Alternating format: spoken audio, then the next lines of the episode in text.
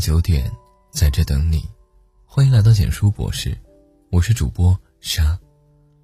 不回消息是一段关系变淡的开始。深夜十二点的朋友圈，看到有朋友发了一条说说，有些人不回复不搭理，那就好聚好散吧。问及原因时，他给我发来几张聊天截图记录，截图里是他与这几个月来好友之间的互动。基本上都是他主动联系对方，而好友的回复要么只有寥寥数语，要么干脆不回。他跟我说，这个朋友是他以前玩的最要好的一位朋友，陪他走过了初升高的六年时间。彼此无论是兴趣还是性情都很相投，只是没想到的是，上了大学之后，两人联系不再像以前那么频繁，关系也渐渐淡了。起初他以为是距离让两个人的关系逐渐变味儿。可后来，他慢慢发现，偶尔他发过去的消息就像石沉大海一样，没有得到一丁点回应。有次他打电话过去问好友：“最近怎么都不回消息了？”对方淡淡的回应了三个字：“我很忙。”一句解释让两人的关系降到了冰点。他说：“我其实很珍视我们这段感情，可一直主动联系却得不到对方的回复，让我很疲惫。”的确，都说朋友之间来往。讲究一个舒服，你来我往，有应有回。最可怕的，是一个天平倾斜严重，只有一方在努力回应，而另一方却把这件事当做可有可无的小事。作家李公俊说：“爱情没回应，感情憋回去。”其实友情也是如此，没有回应就意味着不够重视，没有回应就代表着感情的变淡。人和人的关系有时候就是这样。一个不再回复，一个不再联系，彼此默契的选择消失在对方的世界里，连句告别都没有。人和人之间，只有三次可维修的机会。豆瓣上有这么一段话，形容成年人之间的社交关系：一次不回我消息，我当你在忙；两次不回我消息，我当你没电；三次不回我消息，我当你不在；四次不回我消息，我当你死了。成年人之间的感情。可维修的机会只有三次，到了第四次就是真正说再见的时候。认识的一位作家曾经说，他从来不会跟微信超过三天不回复、超过三次以上不回消息的人做朋友，因为这类人不懂得基本的社交礼仪。什么是社交礼仪？就是和他聊天相处，你能感觉到他对你的尊重。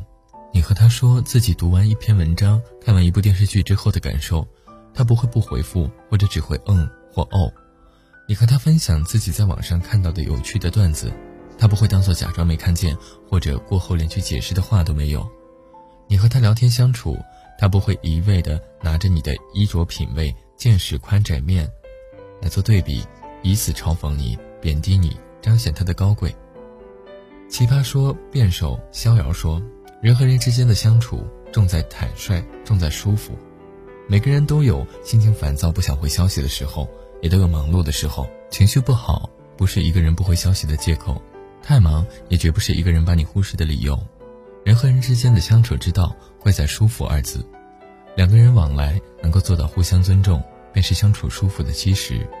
如果一个人一直看不到你发给他的消息，对你存在保持若即若离、可有可无的态度，那么他便不是真心想要和你继续交往下去。要知道，任何好的关系都需要经营和维护。圈子不同，不必强融。导演贾樟柯曾经说过这么一段见闻：年少时，他和表弟关系十分亲密，几乎无话不谈。后来，贾樟柯选择了拍电影，二十七岁便凭借电影《小五》揽获多个国际大奖，而表弟则选择去煤矿工作，循规蹈矩、按部就班的娶妻生子。因为两个人所处的圈子不同。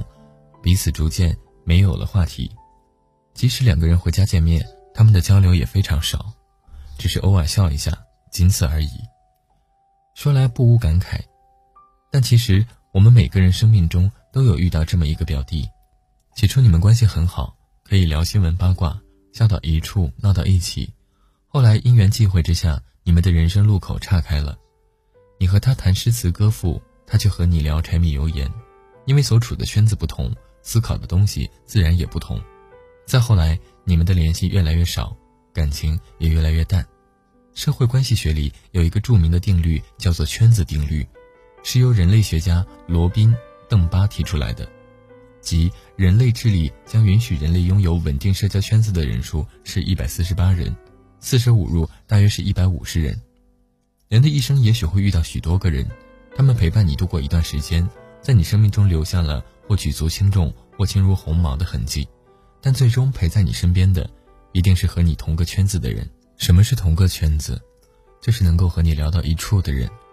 如果把人一生的社交关系流动划分为上下两场，前三十年是上半场，这期间你会遇到无数个人，和一些人成为好朋友，和一些人成为过客。之后你会经历聚散离别，弄丢一些人，又遇到另一些人。三十岁之后是下半场，社交圈子基本成型，和你来往的那些人一定是得到过岁月淬炼和洗礼，能够和你聊到一处，彼此珍惜的人。而那些在社交来往里不回消息、不懂得尊重这段关系的人，一定会被淘汰。好的关系都需要多联系。当代作家张浩晨说过一段关于人和人之间相处的秘诀：当他不喜欢你，你故意漂亮的出现在他身边是没用的；你送他的糖不是最甜的；你隔三差五发的你在干什么，在他眼里跟上楼短信的性质是一样的；你在状态里更新的小心思他是看不懂的。他是你生活的背景，而你是他的甲乙丙丁。如果一段关系让你感到疲惫，让你觉得委屈，不如放弃他。就像文章开头朋友说的那句话：“有些人不回复不搭理，那就好聚好散。”这世上任何一段关系都必然存在着底线。一个人可以做到三天不回复你消息，可以对你发来的信息视而不见，那么他已经做好了失去你的准备。感情无需刻意维护，但也需要用心经营。就像何炅和黄磊之间的友情，落魄时互帮互助，危机时挺身而出。三观契合，相处默契。黄磊曾经评价与何炅的关系：“我和何炅认识差不多有二十年了，当时何炅二十二岁，我二十六岁，这么多年我们一直是非常要好的朋友。他一直坚持在我家吃饭，细算下来，我们俩在一起吃饭超过一千次。没事多联系，有空常来往，这也是好的关系建立起来的基础。”田馥甄说：“朋友之间体贴用心，会有一辈子的朋友。”朋友之间互相信任，也会有一辈子的朋友。这辈子朋友贵精不贵多，遇到能够及时回应你的朋友，就好好珍惜；遇到不懂得回应你的朋友，那就各自安好。文章到这里就结束了。如果你喜欢，记得把文章分享到朋友圈，让更多的朋友听到。你的点赞和转发是对我们最大的支持。我们明晚九点，不见不散。